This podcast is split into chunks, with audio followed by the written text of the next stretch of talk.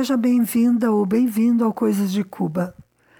Aqui você encontra notícias da ilha em primeira mão, causos e costumes típicos e umas reflexões também, sempre sob uma perspectiva pessoal. Eu, que faço o roteiro e a gravação, sou a Márcia Chueri, e quem cuida da produção e edição do material é o Fernando Carvalho.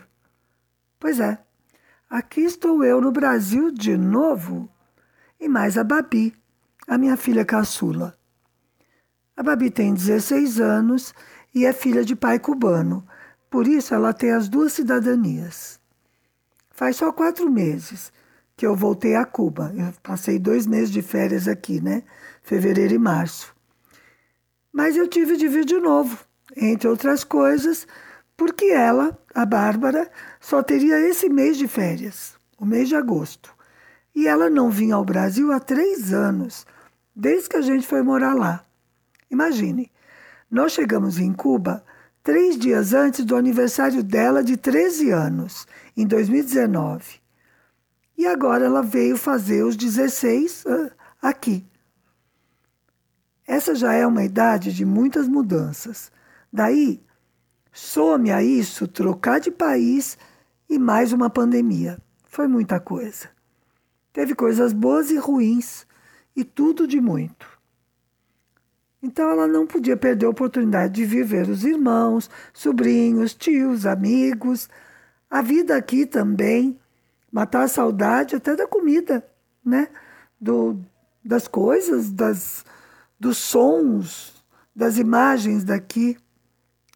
Mas com essa nova exigência do Panamá de que cubano precisa de visto de trânsito para passar por aquele país, criaram uma grande confusão em Cuba e na nossa vida. O combinado era que a Bárbara viria com a Dulce, a tia cubana do coração. Mas nós não conseguimos o famigerado visto para Dulce. Na verdade, não conseguimos nem marcar horário no consulado para solicitar o visto. A gente começou a tentar em abril. Daí, meio que de última hora, resolvemos que eu viria de qualquer maneira para a Babi não perder as férias. Eu já contei na semana passada que tudo isso foi bem tumultuado. Acho que foi a viagem mais complicada da minha vida, mais estressante. Olha só. Nosso voo, depois né, de tudo, para comprar as passagens, toda a confusão, o nosso voo era às oito e meia da manhã de segunda. E na sexta anterior à tarde, eu recebi um e-mail da empresa aérea dizendo que eu tinha de preencher um questionário de saúde. Eu fiquei tranquila. Pensei que era igual ao da Anvisa. Aquelas perguntas do tipo: teve febre nos últimos 15 dias? Está vacinada? Mas não. O tal formulário do governo panamenho supunha que nós estávamos viajando para o Panamá. E daí pedia o endereço onde ficaríamos hospedadas lá, naquele país. Olha o tamanho da complicação. Me mandaram vários e-mails com a mesma mensagem até a última hora. Eu não consegui fazer o check-in antecipado porque exigiam o formulário. Era assim um, tudo um grande absurdo, sabe? Assim, uma coisa meio kafkiana, né? Porque eu não tinha por onde sair. E eu não conseguia falar com ninguém, porque era fim de semana. Só caía em atendimento eletrônico. Então é óbvio que foi muito tenso, né? Nós tivemos um fim de semana horrível, com medo de não conseguir embarcar. Mas, quando chegamos ao aeroporto, olha que surpresa boa! O check-in foi super tranquilo. A moça do atendimento só perguntou: qual o destino final? Dissemos: Brasil. Ela pegou os documentos, verificou também o passaporte cubano da Babi porque ela tem de levar os dois para viajar. Um para sair de Cuba, o outro para entrar no Brasil e vice-versa. São as duas cidadanias, né?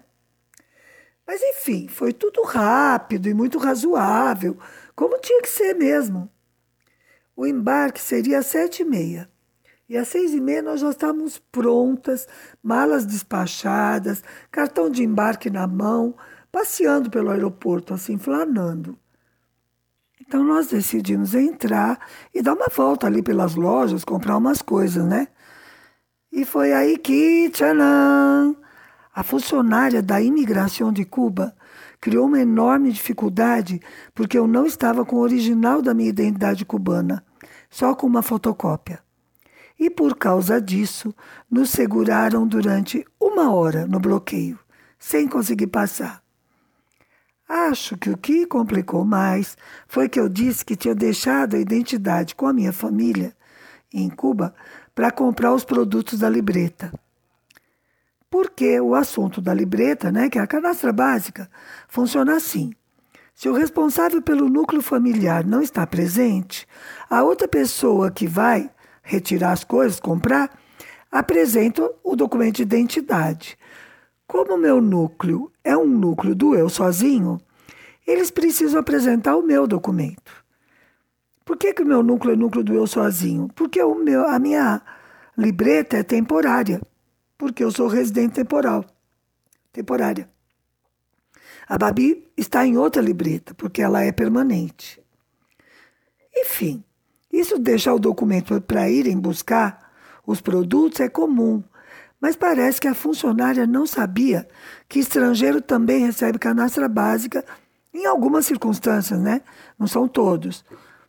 E talvez ela tenha pensado que era mentira minha, não sei.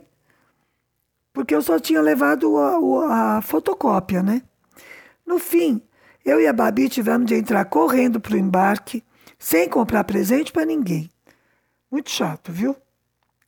Mas está tudo bem. Estamos no Brasil e essa primeira semana foi uma correria só. Visitar gente, mas principalmente fazer compras. Porque é assim, né? Quem mora em Cuba, quando viaja a outro país, mesmo que seja de férias, não vai descansar. O verbo é comprar. Roupas, sapatos, eletrônicos, remédios, de um tudo mesmo. Mas apesar do corre-corre, nós conseguimos ir no dia 29 a um ato comemorativo do 26 de julho, convocado pelo Movimento Paulista de Solidariedade a Cuba. Aliás, se você quiser saber mais, né, tem as redes sociais, tá? Do Movimento Paulista de Solidariedade a Cuba. E o ato foi muito legal. Não foi o primeiro da Babi, antes mesmo da gente mudar para Cuba, nós tínhamos ido, mas agora ela está mais crescida e somou a experiência desses três anos vivendo na ilha, né? E também vendo, né? O que a gente discute em casa sobre a questão do bloqueio, a escola, enfim. Eu acho que foi muito importante para ela, para a sua metade cubana, que valeu muito a pena. E além disso, atos de apoio a Cuba sempre tem umas coisas assim muito boas. A primeira é que a gente está entre irmãos ali. Sabe como é? Até me lembrei agora, meu Deus, de um verso da música do Roberto Carlos. Acho que ele fez para o Erasmo. Você, meu amigo de fé, meu irmão camarada. Ok, Roberto Carlos não tem nada a ver com Cuba, é brega, mas o inconsciente da gente tem dessas coisas. E por favor, dê um desconto, porque quando eu tinha 11 anos, eu via o programa da Jovem Guarda aos domingos, né? Embora eu possa dizer em minha defesa que eu sempre gostei mais do Rony Fon. De verdade mesmo. Uma vez até a minha mãe me deixou ir ao programa de auditório do Rony Fon. Escondido do meu pai, claro. E quer saber de uma coisa? Foi péssimo. Todas aquelas meninas gritando histéricas não tinham nada a ver comigo. Nunca mais. Mas, voltando ao ato, é isso mesmo que eu estava dizendo. Era um encontro de camaradas. Porque o apoio a Cuba reúne todo mundo que percebe a violência do imperialismo no mundo e especialmente na América Latina. Então, tem social-democrata, socialistas de várias cores, os comunistas todos, até anarquistas e, claro, todos os antifas. Você tanto pode encontrar um ex-vereador quanto torcida organizada de futebol. E, como bem disse, a representante do grupo Antifa da torcida de São Paulo, agora é hora de unidade. Aqui também. unidade em relação a Cuba e unidade no Brasil. E Cuba faz isso, né? Chama a unidade. E, além disso, tem o Che, né? O símbolo inquestionável da consciência e ação revolucionária internacional, do internacionalismo da luta revolucionária. Por que, que eu menciono o Che e não o comandante Fidel Castro? O Fidel é o maior líder da Revolução Cubana. O Fidel foi, na minha opinião, o maior estadista do mundo na segunda metade do século XX. Governando um país pequeno e pobre, ele conseguiu uma projeção muito maior que a de qualquer outro político no mundo. Naquele momento crítico da história da sociedade humana, quando a derrubada do sistema soviético fez que tantos duvidassem do socialismo como o sistema econômico, político e social superior ao capitalismo. Inclusive, muitos comunistas duvidaram, é bom lembrar. Pois naquele momento de incerteza e paralisia né, de tantos e de negação também, o Fidel disse: para trás nem para tomar impulso, nós vamos é para frente. E aí está Cuba, enfrentando um inimigo milhares de vezes mais poderoso em tantos sentidos, no seu caminho da construção do socialismo, o caminho cubano da construção do socialismo. Fidel teve uma vida inteira de ação revolucionária. Foram 60 anos, desde antes mesmo do 26 de julho de 1953, que era o que nós estávamos comemorando, né? O assalto aos quartéis Moncada e Carlos Manuel Céspedes. Ele, desde antes, como líder estudantil, já estava dedicado à luta, até que se retirou voluntariamente em 2008. E nesses 60 anos, se ele errou em algum momento, nunca foi por ferir os princípios revolucionários socialistas. Ele não pode ser acusado de nenhum gesto, nenhuma ação que desqualifique sua história revolucionária. Bom, então, por que eu me referi ao Che? Porque o Che é o guerrilheiro heróico, porque ele encarna o internacionalismo, já que participou né, de lutas revolucionárias em vários países fora da terra dele. Porque ele morreu jovem, assassinado por um exército a serviço dos imperialistas. E porque a imagem dele se tornou um símbolo do desejo e da disposição da juventude para mudar o mundo de um espírito mais altruísta e solidário. Então, quando a gente está em um ato assim, entre camaradas, com a figura do Tchê nos olhando, a nossa juventude também ressurge, também assoma. Estamos todos unidos pelo impulso de mudança. E o ato em si foi muito bonito.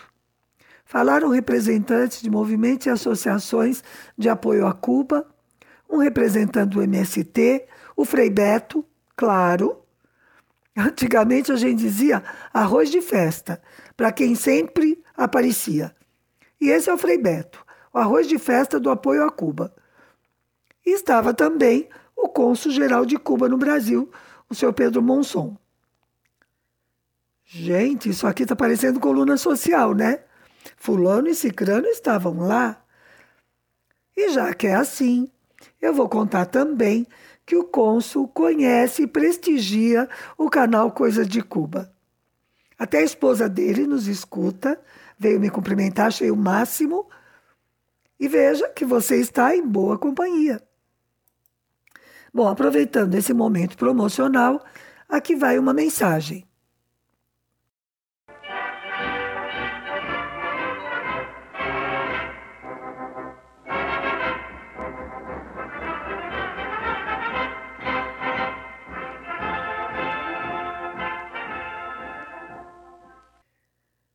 Você que está escutando o podcast, prestigie, se inscreva, curta e também divulgue.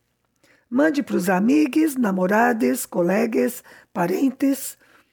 Vamos romper os mitos espalhados pela mídia burguesa e divulgar a realidade de como vive o povo cubano.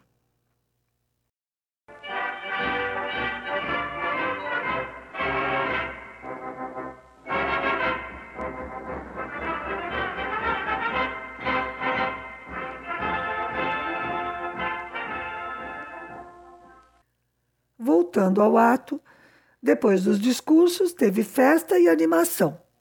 E bolo enfeitado, com uma foto do Fidel, aliás. Tudo obra da Kátia, essa parte aí da, da festa, ou pelo menos, claro, ela não fez sozinha, né? Mas muito da Kátia, lá de Campinas. E é assim, né? É Cuba, uai. Música, dança e bolo. Ah, e morrito, claro. Tava tudo lindo. O som ficou por conta da banda Mayombe, que toca música latino-americana e que é muito legal. No final do podcast, nós vamos colocar um pouco do trabalho deles para você curtir. Mas antes de terminar, quero deixar um recado.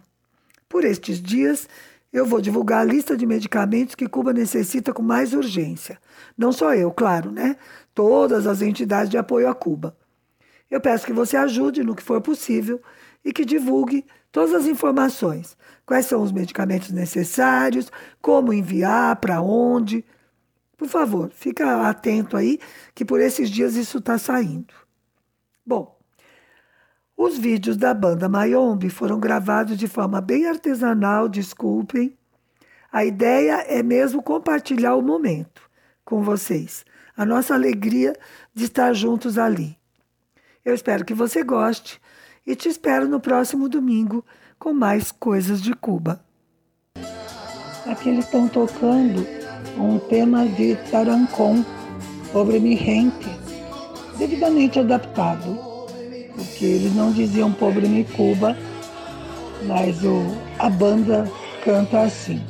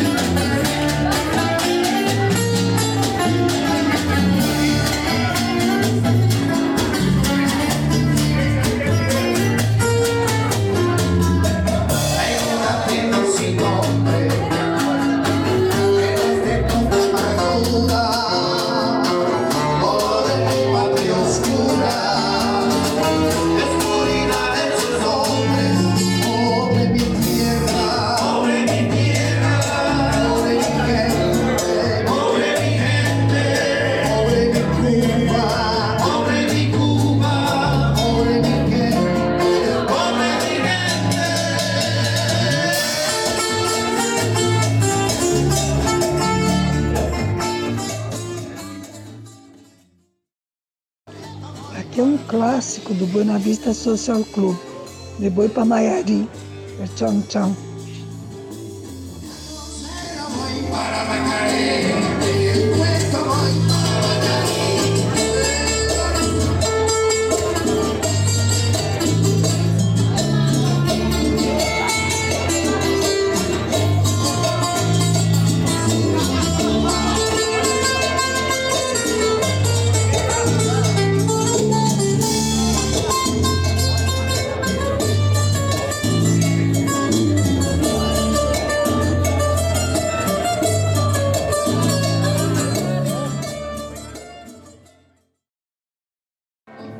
Essa, na verdade, foi a última, a de fechamento, e foi a meu pedido.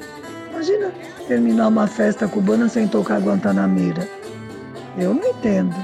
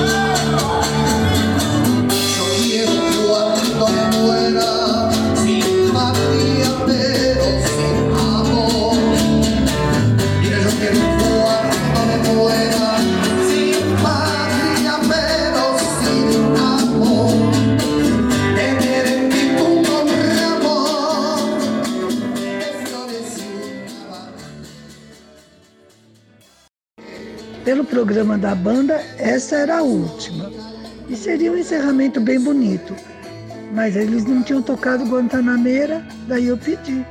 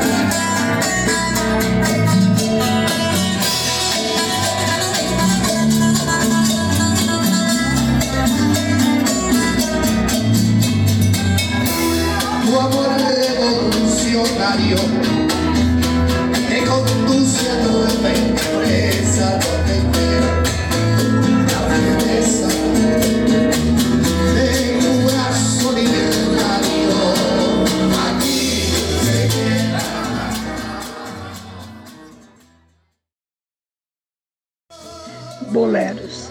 Eles tocaram alguns. Eu adoro. E é um ritmo originalmente cubano.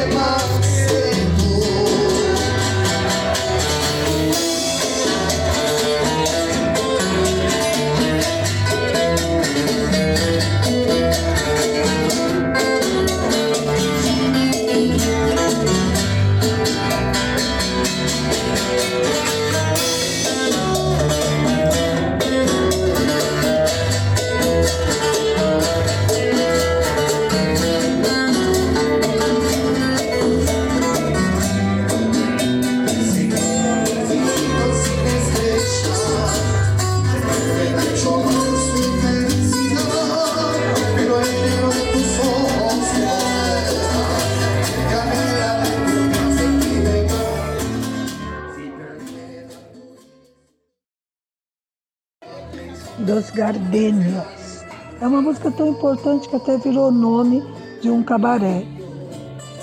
É um clássico, é lindo, adoro.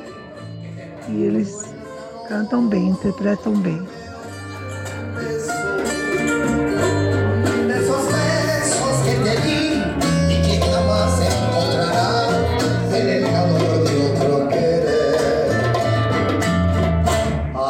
lado